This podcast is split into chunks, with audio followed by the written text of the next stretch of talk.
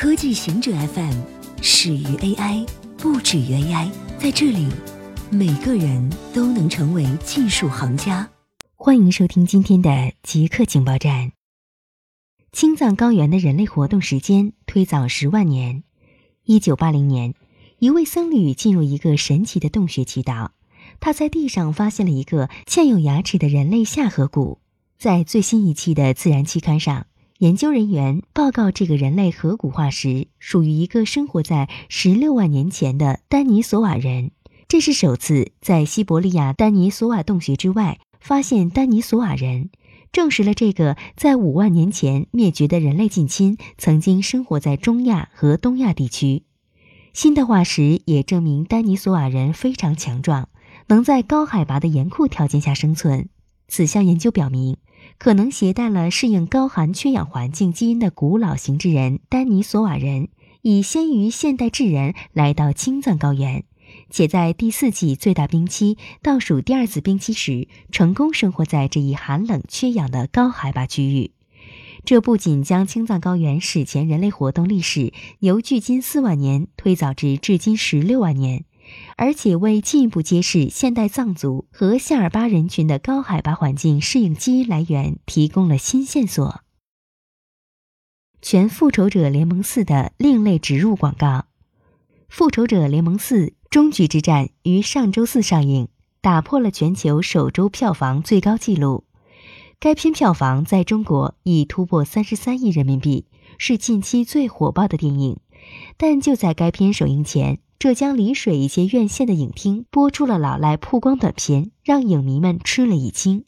在中国，所谓老赖指的失信被执行人，即有履行能力而不履行生效法律文书规定的义务的人。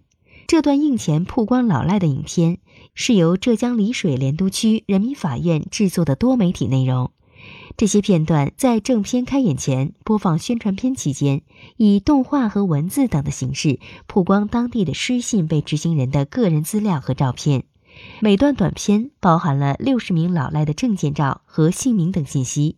这些短片不仅每天被投放在全市多家院线三十八个场次供影迷欣赏。而且在遍布当地商场、地铁站或闹市的超过三百个大屏幕或户外电视上，二十四小时滚动播出。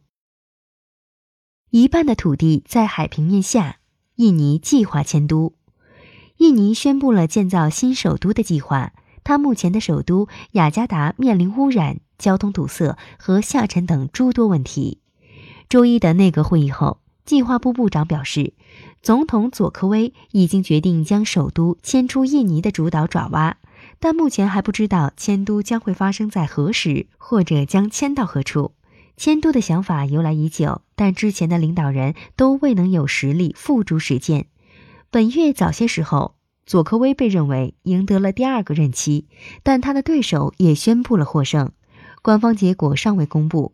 雅加达是世界最大的城市圈之一，总居住人口超过三千万，一半地面低于海平面。彭博社说，华为设备有后门，说错了。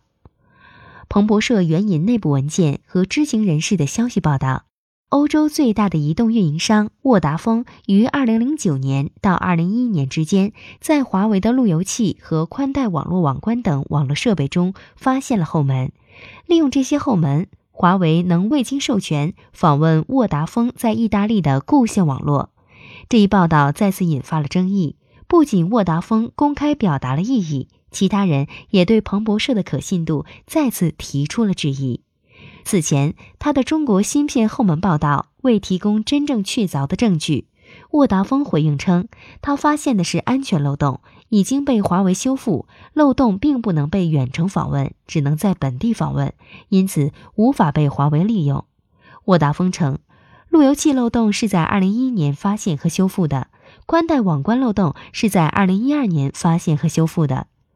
彭博社报道的正确性取决于漏洞和后门的区别，漏洞是无意的代码错误，允许未经授权访问。后门则是有意的编码去允许未经授权访问。彭博社描述的所谓后门，实际上是常见的漏洞，没有任何迹象显示这是华为有意植入的后门。以上就是今天所有的情报内容，本期节目就到这里。固定时间，固定地点，小顾和您下期见。